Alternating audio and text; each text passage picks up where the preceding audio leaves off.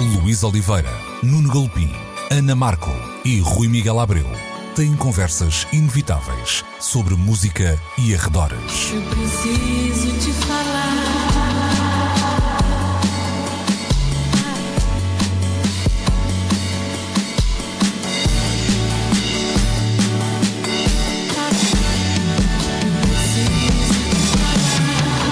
Agora na Antena 3. Precisamos de falar. Muito bom dia e sejam bem-vindos a mais uma edição de Precisamos de Falar, como sempre, aos domingos na Antena 3, a partir das 11 da manhã. Podem e devem subscrever o podcast passando pelo RTP Play ou então por antena3.rtp.pt. Cá estamos então os quatro estarolas, eu, Luís Oliveira, também o Nuno Galopim, o Rui, Miguel Abreu um, e um, Ana Markel. Um, bom dia, senhoras e senhores, tudo bem disposto? Tudo a andar. Bom, bom dia. dia. Estou, estou numa, numa espécie de guerra fria com o Rui Miguel Abreu, que se meteu comigo durante a semana por causa dos meus trocadilhos, portanto vou fazer aqui um, um voto, Ah, não pá, de pois silêncio. foi, pois foi. Isso é uma espécie de voto de silêncio que é para não, não me sair nenhum. Bom, Ou ah, ao contrário, faz um best-of. não sei se consigo. Mas, Luís, permite-me só que te diga uma coisa, no entanto. Eh, eu reconheci que tu eh, és o campeão foi- nesse foste jogo. muito não foi? elogioso, é verdade, é verdade, é, É verdade. verdade, Estou a brincar, estou a brincar. Bom, Mas eu acho que pode- também pode ser encarado como uma provocação, por isso sugiro que marquem um duelo para quando acabar. é isso. Ora, hum, tínhamos vários assuntos para, para o programa de hoje e, e aqui nos exercícios de aquecimento para este programa agora gravado hum, desta forma remota, já, já estávamos a lançar ah, algumas sementes para hum, a primeira conversa, Beastie Boys ah, Story, ah, o documentário com realização de Spike Jones, que está já disponível então na Apple ah, TV, a história de Mike DMCA e Ed Rock como nunca a vimos antes e não necessariamente porque tem pormenores que não conhecíamos, isto ou aquilo, ah, mas porque tem uma espécie de né, golpe de gênio dado por ah, Spike Jones e eu acho que é por aí ah, que devemos começar isto porque nós já muitas vezes falamos aqui de, dos, vá lá, os rockumentaries e da maneira como muitas vezes eles são pensados numa lógica de ah, talking head, não é? De fala o membro da banda A, B e C, ouvem-se uns especialistas, ah, ouvem-se umas pessoas próximas da banda em determinada fase, ah, mete-se tudo na bimbi e, e temos uma hora e meia de, de história. Desta vez, e para tentar explicar a quem ainda não viu, sem, sem estragar muito, nós temos uma espécie de monólogo a dois, eu não sei se isto se pode dizer assim, mas, mas é, é, eu- é a expressão que melhor me, vem à cabeça. Um, um registro entre o stand-up comedy e o biográfico, quase, um, feito então por um, Ed Rock e, Mike D em cima de, uma- de um palco de um teatro nova-iorquino. Um, não há mais declarações feitas, não, não há nenhuma declaração gravada agora para, para este eh, documentário, não há nenhum opinion maker. um, a falar da importância seminal eh, da música dos, dos Beastie Boys e, no entanto, é das coisas mais emocionais e verdadeiras, super divertidas às vezes um, e sério, mas sem se levar a sério de alguma forma, se, se é que me faço entender que eu vi nos últimos tempos. Eu vou começar pelo Rui Miguel Abreu, que terá uma, uma relação afetiva grande com, eh, com a banda, do ponto de vista do fã, que muitas vezes são os maiores críticos deste tipo de, de objetos, porque sabem muito da história da banda e, e estão sempre a apontar porque é que ele não falou com o Manel, porque é que ele se esqueceu da, daquela história X. Uh, para quem, como tu, conhece a fundo a história dos, dos Beastie Boys, um, que, o que é que te disse aquele, aquele objeto? Olha, disse-me bastante. Aos Beastie Boys eu acho que é justo reconhecer-se uma integridade a toda a prova. Hum, eu imagino que nestes quase 10 anos após ah, o desaparecimento do MCA, hum, que hum, as solicitações para que o grupo regresse aos palcos tenham sido ah, imensas ah, e eles sempre recusaram isso, como sempre recusaram ceder a música para publicidade. Hum, eles respeitaram muito a memória do membro partido, que era um tipo com uma elevação, que alcançou uma elevação espiritual no final da vida uh, significativa e ao respeitarem-no dessa maneira, um, eles estabeleceram um, um, uma fasquia de integridade que poucas bandas, diria eu, um, uh, atingem.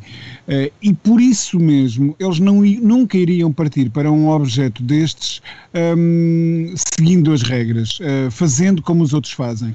E o que eu acho admirável neste Beastie Boys Story é precisamente como é que eles conseguem contornar essa um, armadilha em que as cabeças falantes, as talking heads, se podem tornar uh, para quem faz documentários. E o Nuno e eu uh, bem sabemos o quão difícil é fugir desse formato.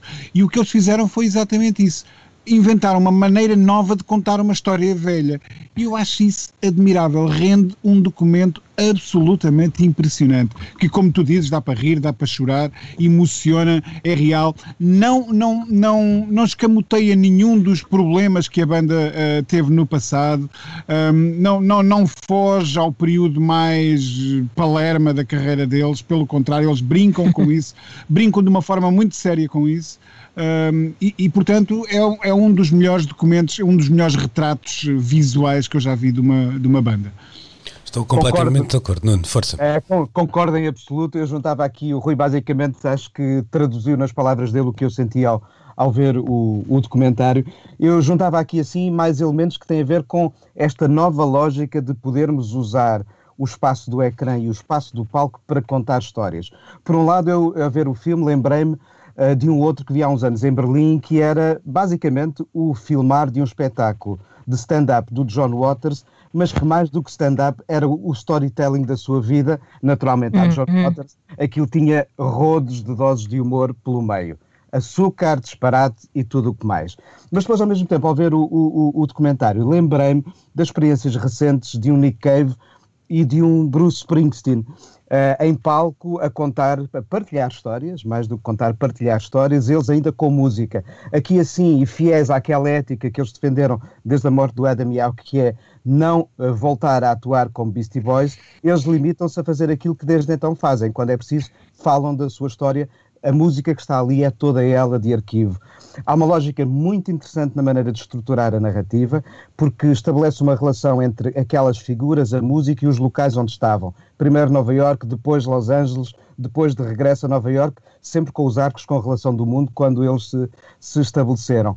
Eu acho que não é preciso ser fã, nem sequer um seguidor ou um conhecedor mínimo da obra dos Beastie Boys para estabelecer um relacionamento com aqueles dois brilhantes contadores de história, também potenciais atores, onde ele já tinha feito cinema, é verdade. Não de forma muito é, brilhante, no caso. Não, né? não e é, é, sempre daquelas coisas que o Rui dizia há pouco, aquela capacidade deles ironizarem sobre o seu próprio passado. É bom lhe sabermos olhar para trás e brincarmos connosco porque é uma forma segura de sabermos contar a nossa história, sabemos brincar connosco também. E acho que o estudo está aqui muito bem estruturado. Olha, eu dei por mim com vontade de comprar o livro e dei com vontade também Sim. de ouvir os discos dos, dos Beastie Boys. Fiquei muito satisfeito por, já não lembro qual deles, dizer que o Hello Nasty era o seu disco preferido, porque eu. eu é, o meu preferido. Eh, normalmente os fãs dizem que é o Vertigo, eu digo que é o North by Northwest. É, é, muitas vezes, se calhar, não sei se é será o Will Communication ou o Pulse Boutique, aquele mais vezes apontado como o melhor dos Beastie Boys, porque eu os conheço bem. Eu sempre tive uma relação muito especial com o Hell Nasty, mas isto lá está, é do gosto e da vivência e da história de cada um. Mas acho que qualquer um, depois de ver esta história, mesmo que não a conheça, fica uh, com uma relação porque aquilo cria uma empatia. Uhum. Eles dois sabem criar é uma empatia e o trabalho com os Jones. Uh, Mas acho que isso é a, a grande magia. A grande magia deste documentário como objeto, e, e lá está, tal como o Nuno também me lembrei muito do, do Springsteen na Broadway, um, é espetacularmente bem escrito e, Sim e a espontaneidade está espetacularmente bem trabalhada. Incrível, bem incrível. Calculado. É, sendo um teatro, sendo são, um teatro, mas há é espontaneidade. Exatamente. É verdade, eles são ótimos intérpretes. Um, se calhar mais, até, até consigo perceber que o Ed Rock é, um, é, um, é melhor intérprete que o Mike D, uh, que parece estar um bocadinho mais constrangido naquele papel, assim, em certos momentos, mas, mas de forma geral, eles são, são ótimos contadores da sua história, sendo que eles não estão ali a inventar nada, não é? Que é um, é um espetáculo super bem preparado e, e, e, e, tão bem escrito que é isso precisamente que acontece, que é, que é muito transversal. Um, mesmo quem não está familiarizado com a carreira deles, uh, cria essa empatia imediatamente. É e, há muitas pessoas que, estão, que são, e, fãs, sobretudo, percebi ao ler alguns artigos sobre o documentário, que estão um bocado confusos com este formato, porque hum, há imensa footage que fica se calhar de fora, porque eh, podemos dizer que há imagens que falam por si e que não era preciso aquela narrativa toda. Eu, por acaso, pá, acho que a magia daquele documentário é mesmo a narrativa. Tal e qual. Um, epá, é super emocionante, funciona muito bem e não é preciso um, estares a trabalhar sobre. Lá está sobre o improviso e a espontaneidade. Acho que às vezes me vale mesmo a pena uma pessoa. Uh, fingir fingir que está a contar uma história da sua cabeça, mas prepará-la bem e é, este é um bom exemplo fundo, pode de como vale a pena preparar bem. Eu acho que é aquela ideia de, de vale a pena eh, fingir que. Eh, como é que tu dizias? Eh, repete lá que eu gostei da frase. Uh, fingir a espontaneidade, exato. É, não, é um bocadinho isso. É, é, vale a pena fingir a espontaneidade se a história for verdadeira, não é? Se houver verdade na história. Eu acho que esta Exato. história tá, tá, é, é, muito verdade e, e, por isso a outra. Esta, esta Exatamente. Uhum. E olha, não me, não me incomodou nada que a história discográfica ficasse ali pelo Lelo Nasty, porque há mais discos a seguir, há mais acontecimentos a seguir. Sim. Uh, mas sim, uh, sim, eles sim. de facto focam-se num período muito importante e há qualquer coisa que é transversal a toda esta história, que é uma constante vontade de trazer para aquele palco a memória do que já, daquilo que já não está entre nós. Uh, o filme, o espetáculo, esta narrativa não deixa de ser do princípio ao fim uma homenagem e tributo ao Adam Yauch. Sim, eu, eu acho que mais claro, é, é, isso mesmo. acho que Isso mais... é quase o encontro dos Monty Python. Sim, acho que, acho que sinceramente eu, eu fiquei com... as, as, as, cinzas do Graham Chapman. Sim, eu fiquei com a sensação que mais do que o lado biográfico e, e por isso é que eu falava com, com o Rui pelo, pelo lado de fã, de, de perceber que, que, frustrações é que um fã pode ter num, num documento daqueles, mais do que esse, esse lado biográfico da história, mais ou menos cronológica, Uh, há ali um documento que é uma prova de amizade muito grande, não é? Que, Sem dúvida. Que, que muitas vezes. Até entre o Spike Jones e eu. Sim, também, também. Sim, sim, sim. Um, há uma parceria antiga. Eles próprios dizem que coisa melhor do mundo que é poderes trabalhar todos os dias com os teus melhores amigos. E isso fica bem expresso em todos os momentos do documentário. E fica uh, também, Rui, uma, uma ideia que às vezes não é preciso assim tanto contexto, ou seja, ele está lá, no, no sobretudo até no início do, do documentário, uh, mostrando que música era aquela que se começava a ouvir naquela, naquela altura, mas a partir daí um, eu acho que a história vai correndo e, e, sem que haja essa necessidade de estar sempre a, a dizer o que, o que é que ia acontecendo no mundo, porque, aquilo, porque no fundo a música deles também vai, vai explicando isso de alguma maneira, não é? Sim, sim, sim, sem dúvida. Uma das coisas que eu achei muito curiosas é precisamente a falta uh, de, da inserção dos Beastie Boys num, num, contexto mais vasto são muito poucas as referências. Uh, menciona-se a dada altura uh, o Lollapalooza, menciona-se o África Bambata, mas quase uh, num pequeno episódio anedótico, um, mas não se tenta enfiar à força os Beastie Boys nem dentro da cena punk, por um lado, eles até brincam com, com a dada altura, nos depoimentos, com os, os Sonic Youth, etc., nem se tenta enfiá-los à força no, no, contexto mais vasto do, do, do hip hop, procurando algum tipo de validação, por exemplo, tendo outros artistas a falar sobre eles, isso é, é, é, é, inteligentemente posto de parte. E o que eu acho admirável uhum. é que talvez uma das grandes mensagens do documentário sejam eles a dizerem ao mundo nós crescemos, nós mudamos como seres humanos, como homens. Um, aquilo que eu dizia uhum. das mulheres do início não corresponde ao que eu penso sobre as sim, mulheres sim, hoje. Sim, sim, Aquilo, há essa redenção. Não é? Sim, sim, sim. Mais vale ser hipócrita do que não mudar, não era? Era assim a expressão. Precisamente, precisamente. Eu acho essa parte admirável, porque eles não estão ali para construir uhum. nenhum mito, estão ali para, para se apresentarem como seres humanos. Eu, eu acho isso incrível. Olha, eu gostei, eu gostei muito, Rui, desculpe interromper, uh, uh, Luís, da maneira como o contexto lá está, sem, como o Rui dizia, nos ser impingido à força. Nós percebemos o que é uma Nova York uh, jovem em que toda a gente quer ter bandas e dentro de uma cultura branca pode haver atenção para qualquer coisa que está a emergir e eles sentem curiosidade por aquilo. Não vão explicar o que é o hip hop, mas sentem que há qualquer coisa a entrar na vida da cidade, na vida cultural da cidade e na vida deles. E nós sentimos isso como parte do contexto onde eles crescem, sem ter que estarmos a levar uma lição académica sobre uhum. a emergência do hip hop na cidade nova-iorquina dos anos 80. O título seria necessariamente maior do É isso mesmo. Nuno, hum, eu, eu estava aqui a pensar e acho que podemos fazer uma ronda uh, inicial mais entre aspas, televisivo, eu fiz aspas, é? nem vocês, desta vez, nem vocês, quando, quando isto é no estúdio, só vocês é que vêm, desta vez nem, nem vocês viram.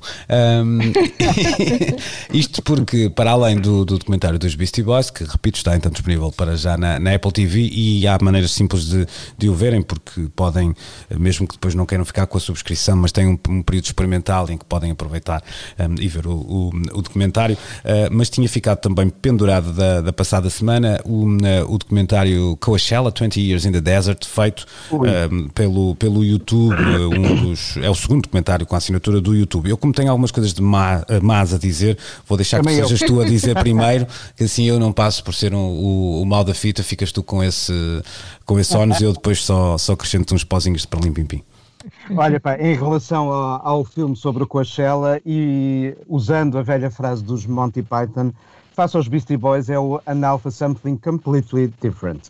Porque eu, ao ver o filme de Coachella, e acho que é bom celebrar Coachella, é um festival que é uma referência, é um festival que soube uh, entender a ideia da integração e da diversidade como algo que é estrutural ao seu código genético desde o princípio.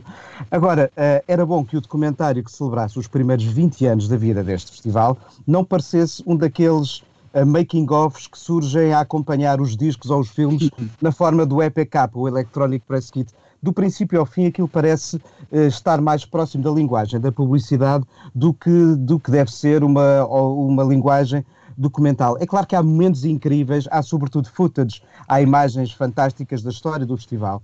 Mas, por exemplo, como é que se opta fazer uma narrativa que dá a ideia de que Coachella foi aprendendo ao longo dos anos e modificando os seus objetivos, quando na verdade, se virmos a programação do ano 1, em 1999, já lá estava o indie, já lá estava a eletrónica, já lá estava o hip hop, já lá estavam os DJs.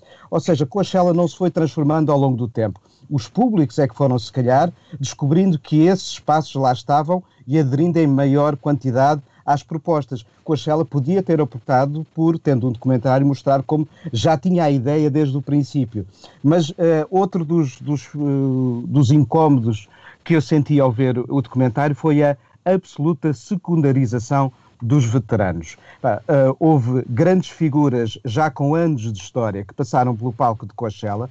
Coachella é também um espaço de diversidade nas gerações uh, que ali acabam por estar representadas, apesar de necessariamente ter uma parcela mais jovem uh, em maioria, é, é característica em grande parte dos festivais de verão, mas parece que uh, figuras veteranas não são tão desejadas para dar entrevistas ou serem usadas como ferramenta de comunicação na história que ali se está a contar, como se uh, quem Sim, faz isso é a prova de como é que parece ter um objetivo mais promocional. Tal e qual, tal e qual. Parece que, que se quer dirigir hum. isto a um target, então vamos falar com os do target e não com os que contam a história. E a soma de todos estes incómodos fez que eu chegasse ao fim, uh, com vontade, sem dúvida, um dia poder ir a Coachella, mas não será este o cartão de visita que eu tenho para me fazer chegar lá, mas a consciência, uh, ano após ano, do que ali vai acontecendo. Eu vou já, já alargar a conversa ao, ao Rui e à Ana, mas deixa-me só por ainda carregar um bocadinho mais uh, na dose. Eu acho que há duas oportunidades perdidas no, uh, no documentário. A primeira tem a ver com, com, se calhar, a parte que eu achei mais interessante e que me era não completamente, mas bastante desconhecida e que tem a ver com, com a empresa que está uh, na gênese de, do festival, Sim. a Golden Voice. Ou seja, uhum. estamos a falar de uma, de, uma, de uma empresa que começa por produzir concertos punk hardcore uh, e que depois, fruto da, daquela célebre guerra Ticketmaster uh, Pearl Jam, acaba por ter a oportunidade de produzir um concerto dos Pearl Jam precisamente no, no sítio onde acontece hoje o Festival de Coachella, no campo de polo de Índio, no deserto da, da Califórnia. Essa, essa, essa parte que é se calhar a, a, grande, a grande história ali é como é, que, como é que uns tipos que organizavam os concertos de, de punk numas caves uh, bafiantes de repente um, fazem o, o, festival mais glamouroso do, uh, do mundo, é, é despachado um bocadinho a, a correr. E há outra outra,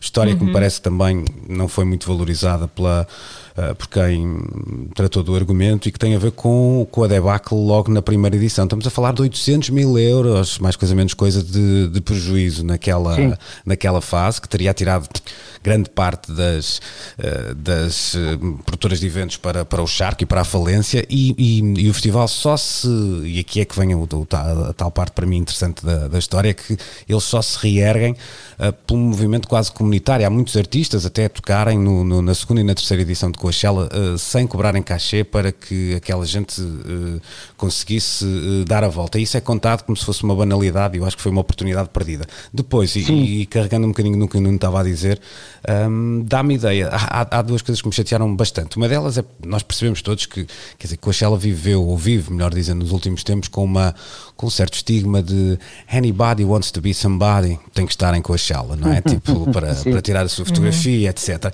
E ninguém fala nisso, porque percebem. Não, pois, porque se percebe que é uma coisa que, ou seja, já, isto é muito trendy e tal, ah, mas vamos lá fazer claro. de conta que isto é mesmo sobre a música, não é? E nós sabemos que Coachella não é hoje só pois, sobre a música, não é?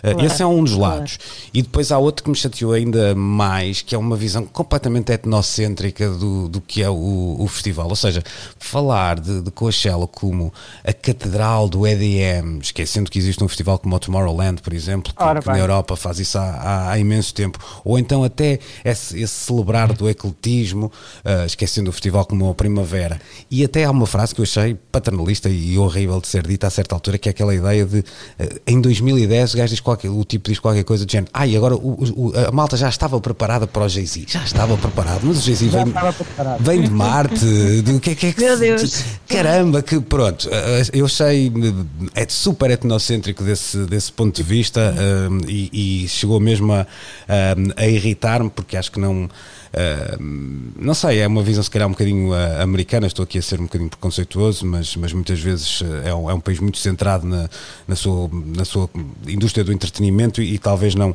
não perceba que há muito para lá de, do deserto da, da Califórnia. Mas isto leva a uma outra questão e era aqui que eu queria também chamar a, a Ana e o Rui, que eu não sei se viram o documentário em, em questão. Uh, mas às vezes eu também fico com a sensação se nós não estaremos a romantizar demasiado os festivais de verão. Não são só sítios mais ou menos inóspitos onde milhares de pessoas se juntam para ouvir música, muitas vezes? Olha, duas coisas antes de passar Epa, a, a, palavra uh, à Ana. Eu não vi o documentário. Eu acho. Uh, fala, fala, Ana, fala. Uh, não, eu ia não, só dizer diz, muito diz. simplesmente eu não vi o documentário, mas uh, apetece-me recorrer às palavras do Jorge Lima Barreto quando dizia não vi e não gostei. Um, é um bocado é, é, um bocado é um bocado a minha opinião em relação uh, a isto. Um, sobre uh, o, o, o sítio onde fazem os, os, festivais, há uma outra frase de um arquiteto que, cujo nome não me ocorre neste momento, que dizia que o campo é um sítio tão espetacular e tão saudável que devia ser lá que devíamos fazer as cidades. Um, a, a, frase pode ser aplicada aos festivais também, não é? Os desertos são sítios tão amplos e tão vazios que devia ser lá que devíamos meter uma roda gigante e fazer uh, uh, um festival. E o, e o Coachella é um bocadinho isso, não é? Sim, eu estava a pensar, eu estava a pensar, eu... Uh, Ana, desculpa, deixa-me só para, para dar também algum contexto nesta, nesta questão, que é que há, há muitos anos uh, fazia, a propósito dos 30 ou 35 anos do Festival de Vila de Mouros, entrevistava o, o Zé Pedro e ele falava sobre os festivais de verão daquela maneira que nós conhecemos um, ehm, do, do, Zé Pedro falar sobre as coisas que, com as quais se, se relacionava e a música e a arte era, era a maior delas todas, dizendo que, que eram cápsulas de escape e que de facto as pessoas durante aqueles dias podiam ser quem quiserem, eh, quem, quem, quem bem entenderem, não é? E, e, e, o facto de saírem dali com uma banda nova favorita ou uma namorada nova eh, já, eh, já valeria a pena. Ok, mas isto há um lado Vilar de Mouros 1971, não é? E, e etc. O que eu quero dizer uhum. é que uhum. hoje um, dá-me ideia que por vezes nós romanceamos demasiado com estas coisas, criamos uns hashtags fofinhos, criamos uns uhum. slogans que, um, claro. que, que mas, caem muito bem. Nós, nós romantizamos tudo o que é que. Okay. Os sítios onde fomos felizes, ou seja, nós estamos. É um bocado como dizer, isto mal comparado, é como aquelas pessoas dizem que no tempo do Salazar é que era bom. Não era, elas é que eram novas quando. quando eram jovens e não se lembram que era péssimo no tempo do Salazar, não é? Uh, eu também, uh, claro que romantizo uh, os tempos em que ia para o Sudoeste, ficava uma mata de tempo sem tomar banho, ou tomava naqueles chuveiros infectos e comia o pão que o diabo amassou e sei lá, e, o meu pequeno almoço era bolachas e vinho, não sei. Eram pequenos vietnãs, mas sítios onde nós éramos jovens e, e perdíamos a cabeça e éramos felizes. Uh, ainda continuo a ter uma relação muito feliz com, com, os festivais, mas até por isso te digo que eu piquei o, o documentário sobre Coachella e fiquei um bocado irritada com essa perspectiva de puxar a brasa à sardinha constantemente. Não sei até, e porque aquilo acaba por ser o lado muito polido e comercial de, dos festivais, que é precisamente aquele lado com que eu não gosto de me relacionar. Pronto, eu relaciono muito com o lado das memórias e de, das emoções. Pois é, um, dá-me dá a ideia mas, que a tua história com os uh, festivais é sempre melhor que a história que... do festival, percebes?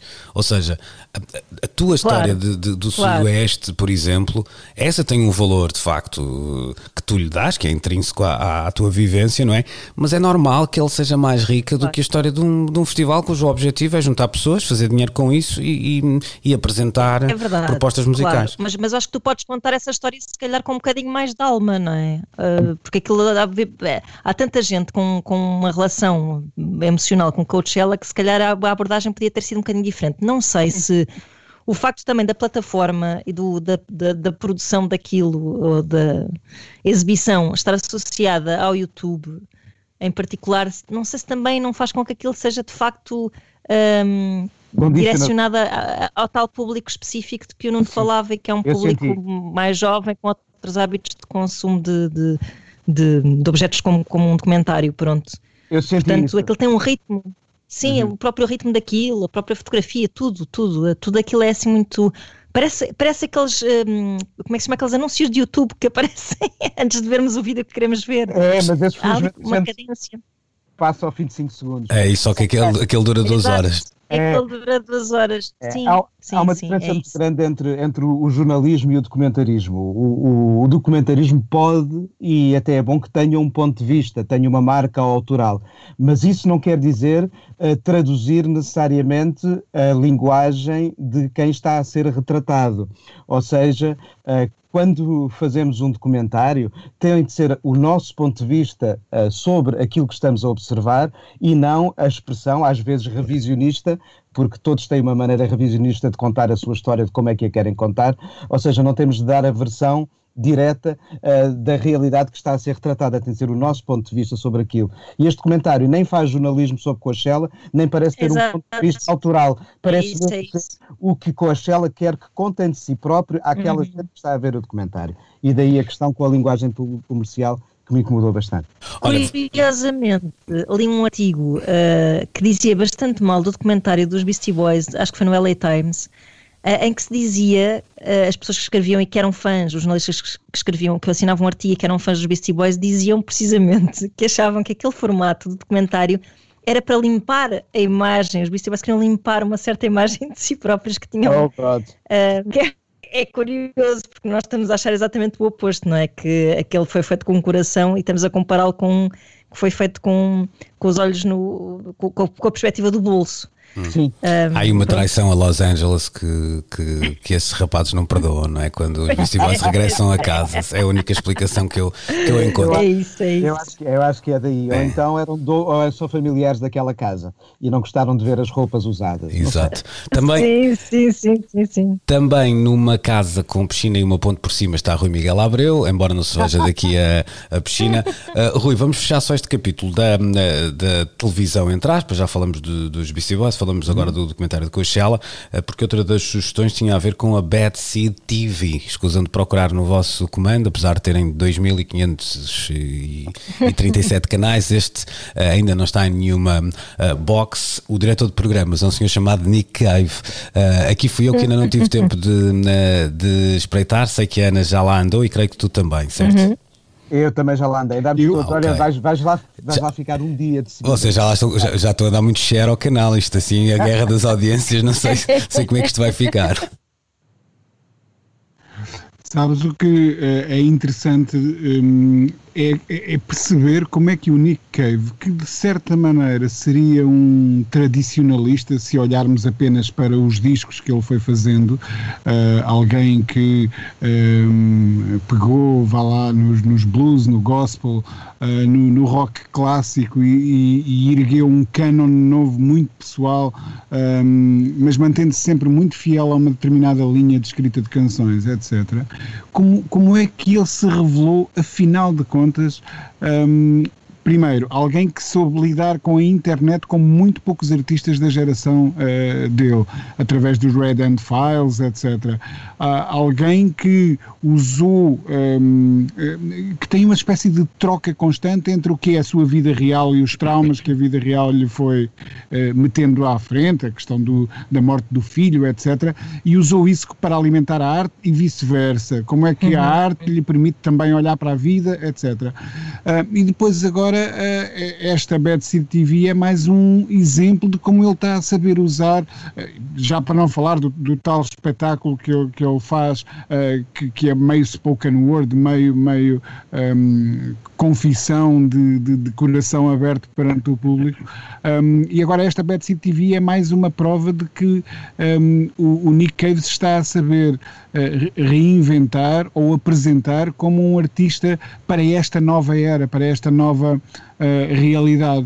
Uh, e, e, se calhar se há um ano ou dois me perguntassem quem são os artistas melhor equipados para não sei o quê, muito sinceramente, o nome dele não me ocorreria. Portanto, meia culpa e, e vénia enorme e chapéu mas acho, tirado. Mas acho que no caso dele.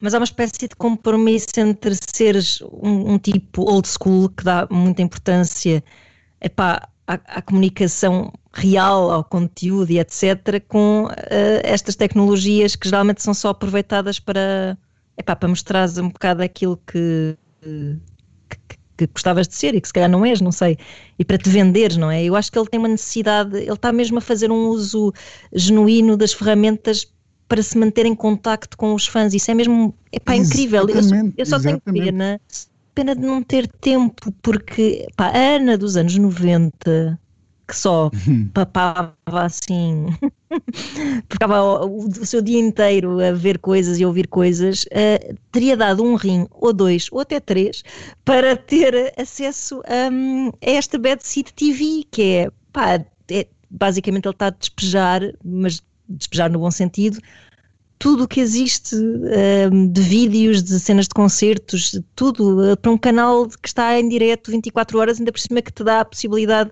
de estares a comentar com outros fãs de Nick Cave é em real time, aquilo que estás a ver, hum. pá, é, é mágico, é lindo, lindo. Ana Marcos escreveu uma na. Coisa, Ana, todos. É, é só dizer isto, todos nós fizemos ou, ou, ou, fomos fazendo ao longo dos anos aquele plano de quando eu for, quando eu estiver na reforma leio o Ulisses ou, ou sim, qualquer sim, coisa sim. do género. Um, podemos apontar, quando estivermos na reforma, mergulhamos a fundo na, na Bad City TV. Olha, é um belo plano. Sim, sim, absolutamente. É um belo plano de reforma. Mas uh, estava aqui a, a, a, procurar os meus arquivos. Uh, Ana Marcos escreveu na TV Guia ou na Entertainment Weekly, já não me lembro. Uh, Bad City TV é um mimo. Ah, não, foi, foi, no nosso grupo de, foi no nosso grupo de WhatsApp, estava a confundir. Uh, mas, mas para quem ainda não acedeu à, à, plataforma, como eu, uh, elucidem-me. Arquivo e apenas arquivo, organizado de que forma? Como é que aquilo sim, está? Sim há uma aparente randomness, ou seja, uh, vão-se sucedendo arquivos em vídeo que podem ser uh, entrevistas, certos de atuações ou telediscos. Há sempre uma breve pausa para um fade-out e um, um, uma branca, que neste caso é um ecrã a negro, entre cada um dos momentos que vamos vendo, mas uh, vamos passando por vários episódios uh, do vasto arquivo audiovisual do Nick Cave, sem que haja necessariamente um percurso cronológico, temático, ou seja, vamos saltitando entre tempos, entre discos, entre ideias, e o mais interessante de tudo é que, como a Ana dizia há pouco, além de podermos estar a reencontrar imagens que já conhecemos ou ver até atuações que nunca tínhamos visto até aqui, estar em permanente diálogo ou a ter revelações conjuntas e partilhadas com os outros que, como nós, estão naquele momento a ver a mesma janela, porque ao lado se abre uma caixa de mensagens onde podemos participar e partilhar o que estamos a sentir, as memórias que temos, as relações que fomos estabelecendo com o tempo, com a obra de Nick Cave ou com aquelas imagens que estamos a ver neste momento. Ou seja, acaba por haver ali uma interatividade que é uh, uh, estabelecida entre os admiradores de Nick Cave através da programação que ele decidiu colocar naquela janela. Uh, não sei exatamente que motor será o que vai decidindo o que sucede uh, teledisco atrás de concerto, atrás de entrevista, se há uma ideia de quando nós fazemos uma playlist ou programamos uma hora de rádio, se estamos nós a escolher exatamente a sequência das canções como vão ser apresentadas, ou se há um motor que vai buscar uma coisa daqui, outra dali, outra daqui. O que é certo é que dentro daquele universo tudo está a fazer sentido e a comunicação ao lado acaba por colar tudo isto. Muito bem. Ok, ainda vamos Ainda vamos ver o senhor uh, Warren Ellis a apresentar a, a, meteorologia um dia destes lá no, ah, no canal de manhã, uma espécie de tímido Azevedo quero, lá, quero, lá do sítio. Quero muito e olha que vai chover sempre, de certeza. Exato. Bom, uh, nós temos mais ou menos 10 minutos, eu queria despachar uh, dois, assuntos, no, dois assuntos, nós hoje estamos a falar imenso, e, porque precisamos, já não é? Falar, claro. porque precisamos, portanto vamos fazer aqui uma pausa e já voltamos. Precisamos de falar. Dois assuntos para esta segunda parte de Precisamos de uh, Falar. Um deles uh, é o Record Store uh, Day. A iniciativa este ano adaptou-se ao novo normal, vai então dividir-se em três fases. A primeira data acontece já em agosto, a última acontecerá em outubro. De alguma maneira, o Record Store Day tem celebrado as lojas de discos independentes e também um, quem tem alimentado e mantido vivo essa uh, cultura, mas uh, os últimos anos foram também marcados por algumas uh, críticas e, sobretudo, dos. diria, amantes mais acérrimos desse dia e da celebração das lojas de discos independentes e tem a ver com uma espécie de contaminação, a palavra aqui é forte, eu sei, mas da, da indústria mais gordinha, digamos assim, que tem aproveitado a data para fazer também uns, uns lançamentos uh, especiais e de alguma forma o, o Record Store Day nos últimos anos parece ter se tornado mais uma data em que chegam às uh, lojas, sejam elas as maiores ou as, as, cadeias maiores as lojas mais independentes, uh, edições especiais e, e talvez tenha perdido um bocadinho a essência uh, da iniciativa tal qual ela foi pensada no seu uh, início. Rui, uh, como é que tu vês esta mudança? É, é, é, uma oportunidade para criar algo de novo ou talvez acentua esta tendência que eu falava há pouco? Poderá acontecer, sim. Um, de relembrar que é importante relembrar que no início o recorde Store Day tinha a ver com uh, uma série de artistas que se reuniam para fazer edições especiais que estariam exclusivamente à venda uh, em, em, pequenos, uh, em pequenas lojas, em lojas independentes que não fizessem parte, obviamente, de grandes uh, conglomerados ou de grandes cadeias. Um, e quando hoje facilmente encontramos discos do Record Store Day, edições do Record Store Day à venda no Amazon, isso é corromper a ideia inicial, obviamente.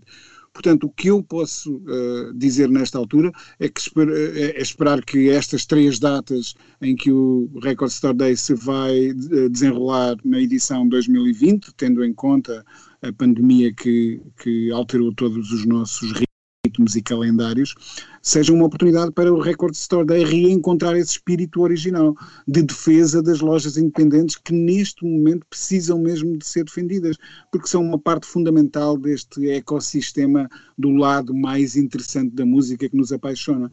Um, portanto, olha, dedos cruzados, esperemos que sim, que seja uma boa maneira do Record Store Day se reencontrar com a sua própria filosofia.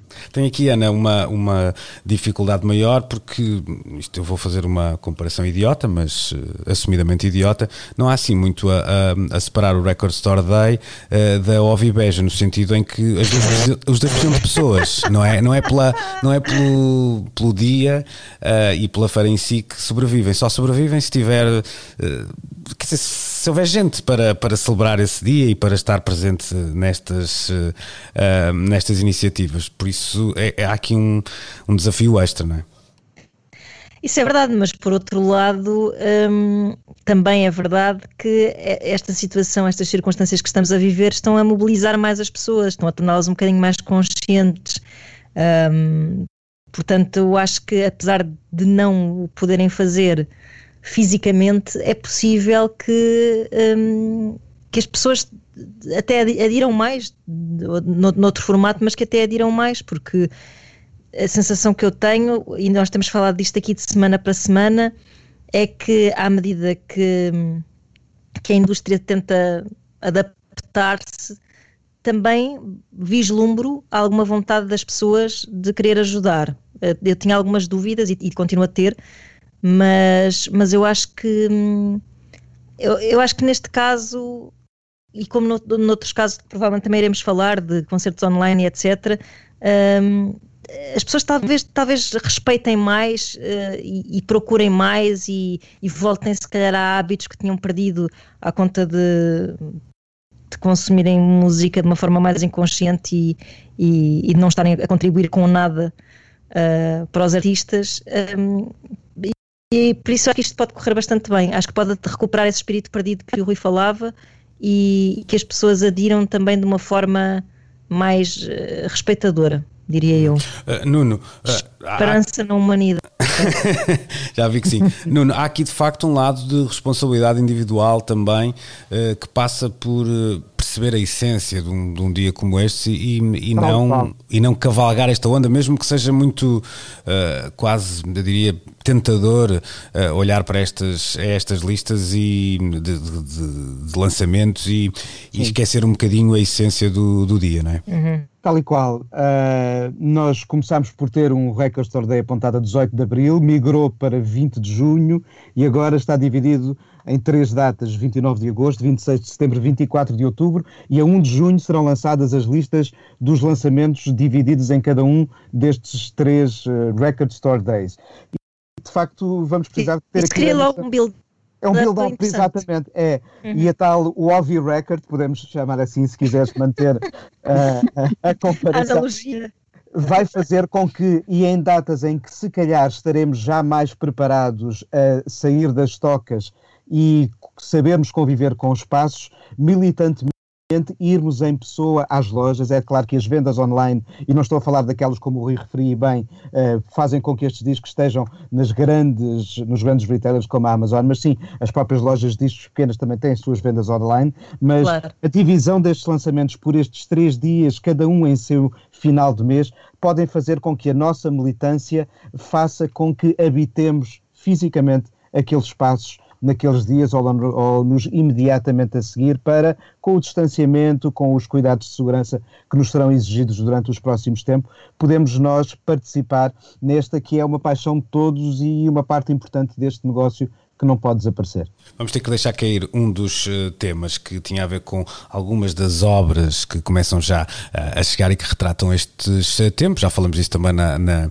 na, edição anterior e era importante ressalvar. Eu queria deixar só uma nota de esperança, pegando no que dizia a, a Ana Markel, e, e, voltaremos a este tema também certamente num, num futuro muito próximo, porque esta semana, quer dentro de portas, quer também uh, internacionalmente, foram dados os primeiros sinais, na minha opinião, um, e se calhar é normal, era preciso um período de, de habituação, um, para, eu não vou dizer a construção de um, de um modelo de negócio alternativo, mas finalmente parece que começa a haver um desenho de como isto pode, uh, e estou a falar, por exemplo, dos concertos uh, digitais, mas de como pode haver um caminho alternativo que não substituindo, na minha opinião, nem em termos de uh, vá lá, de, de volume de, de, negócios, eh, mas também em termos de, de, experiência, o que conhecíamos até agora, pode pelo menos amenizar um bocadinho as, as dores dos autores, criadores, intérpretes, músicos, o que entenderem. Não sei se estão tão esperançados como eu ou se sentiram que nos últimos dias esses uhum. sinais foram aumentando de alguma forma. Eu, eu, sinto que sim, é na medida em que um, os promotores já estão a arriscar pedir entre aspas, uh, a remuneração que é devida aos artistas, ou seja, um, pequenas iniciativas. Nós falámos, por exemplo, daquela subscrição da Lovers and Lollipops, que é uma coisa muito de nicho e pequenina, mas que agora se está a começar a ver um, noutro, noutro género de evento. E, e, acho que até tínhamos aqui na nossa lista de assuntos o Live in a Box, uhum. um, é, que é um, um, um pequeno festival online em que a remuneração não há um bilhete, não é? Portanto, o festival é gratuito, mas da consciência de cada um ao longo do concerto de cada artista e no final do concerto é possível pagar o que, o que se quiser, doar o dinheiro que se quiser por PayPal ou por transferência. Um, por outras alternativas, eles até dão bastantes alternativas. Portanto, isso já parte do princípio de que há um público que está disposto um, a, a, a, pagar por aquilo que está a ver, pronto, e, e ajudar os artistas. E, portanto, esse, o facto de haver essa iniciativa faz-me querer, e também, e, e também, eu também o Gigs em casa, também organizado pelo, pelo Clube RCA aqui em Lisboa. Sim, sim, por uh, também esta semana fizemos já um concerto. Já se na... a cobrar bilhete. Hum, e esta semana fizemos um concerto também na Antena 3 com, com o Frankie Chaves no dia do seu aniversário e tinha o IBAN uh, disponível durante a Exato, apresentação, portanto está, há, acho que também os músicos. Já atrevimento, exatamente, entre aspas, exatamente. porque algumas pessoas poderiam considerar um atrevimento, hum. no, sobretudo no início da pandemia, e nós falámos disso, em que toda a gente estava a ser muito solidária, a querer criar momentos e etc. Uhum. Agora, esse atrevimento, entre muitas aspas, quer dizer que de certa forma já há uma confiança de que vai haver um retorno é de, por parte das pessoas, do público. Rui, 30 segundos para, para olhares para, para isto e para estas pequenas mudanças. Estás a chamar a mim à conversa? Estava, estava, estava. Sim. Hum, Acho que há aqui uma coisa muito importante. Há, há dias eu vi o, o Adolfo anunciar um, a sua participação num evento em que estas questões se vão um, debater, um evento que reúne cientistas e artistas, uh, e o mote para o evento era qualquer coisa como investir na ciência, apoiar a cultura. E eu acho que a, cultura não precisa de apoio, não precisa de esmola, precisa de investimento ela própria. Um, e nós vamos ter que entender que o que nós, eh, esse IBAN que aparece no final dos concertos online que nós vamos começar a ver, não é para nós darmos uma uh, esmola a ninguém, claro. mesmo para pagarmos pelo, pelo que acabámos de receber. Uh, e quando essa mentalidade estiver claramente uh, afundada dentro das nossas cabeças, talvez alguma coisa mude. Hum. Nuno, hum, no que te diz respeito, o teu grau de atenção também sobre, sobre estas coisas, dá-te alguma uh, esperança neste modelo ou achas que é mesmo apenas algo transitório de alguma forma e que um, no fundo só serve para amenizar algumas, algumas dores e algumas feridas abertas? Bem, eu acho que nós estamos a viver mudanças de, de, paradigmas e em relação a esta relação que nós eh, devemos querer manter com os músicos, aqui assim nada como citar o disco histórico do José Mário Branco, ser solidário. Mas, além disso, é perceber que este ser solidário neste momento deve ser o início também de uma nova relação, ou seja, de um novo paradigma que devemos ter com o ato dos outros nos darem música. Ao longo de anos, fomos habituados, de uma forma errónea, a aceder à música de forma gratuita, os concertos pagos em espaço público pagos por quem os encomenda, não por nós que lá estamos para assistir, ajudaram a, a, a vincar esta ideia de que podemos aceder à música sem gastar um tostão. E esta pequena mudança de paradigma, que para já se pode expressar da nossa parte em uh, mecanismo de solidariedade, pode ajudar a mudar a nossa relação com tudo isto no futuro. Vamos ver. Ora, bom mote o do uh, Nuno Galopim, portanto, em semana, ou melhor, em fim de semana de 1 de maio, citamos José Mário Branco e é importante mesmo ser solidário, sobretudo quando uh, se mudam os tempos e mudam também por isso mesmo as uh, vontades. Um grande abraço para todos e no próximo domingo Beijinhos. cá estaremos. Combinado? Cá estaremos. Até para a semana. Pronto, muita saúde. Até para a semana. Beijinhos. Tchau. Precisamos de falar com Luís Oliveira, Nuno Galpim, Ana Marco e Rui Miguel Abreu.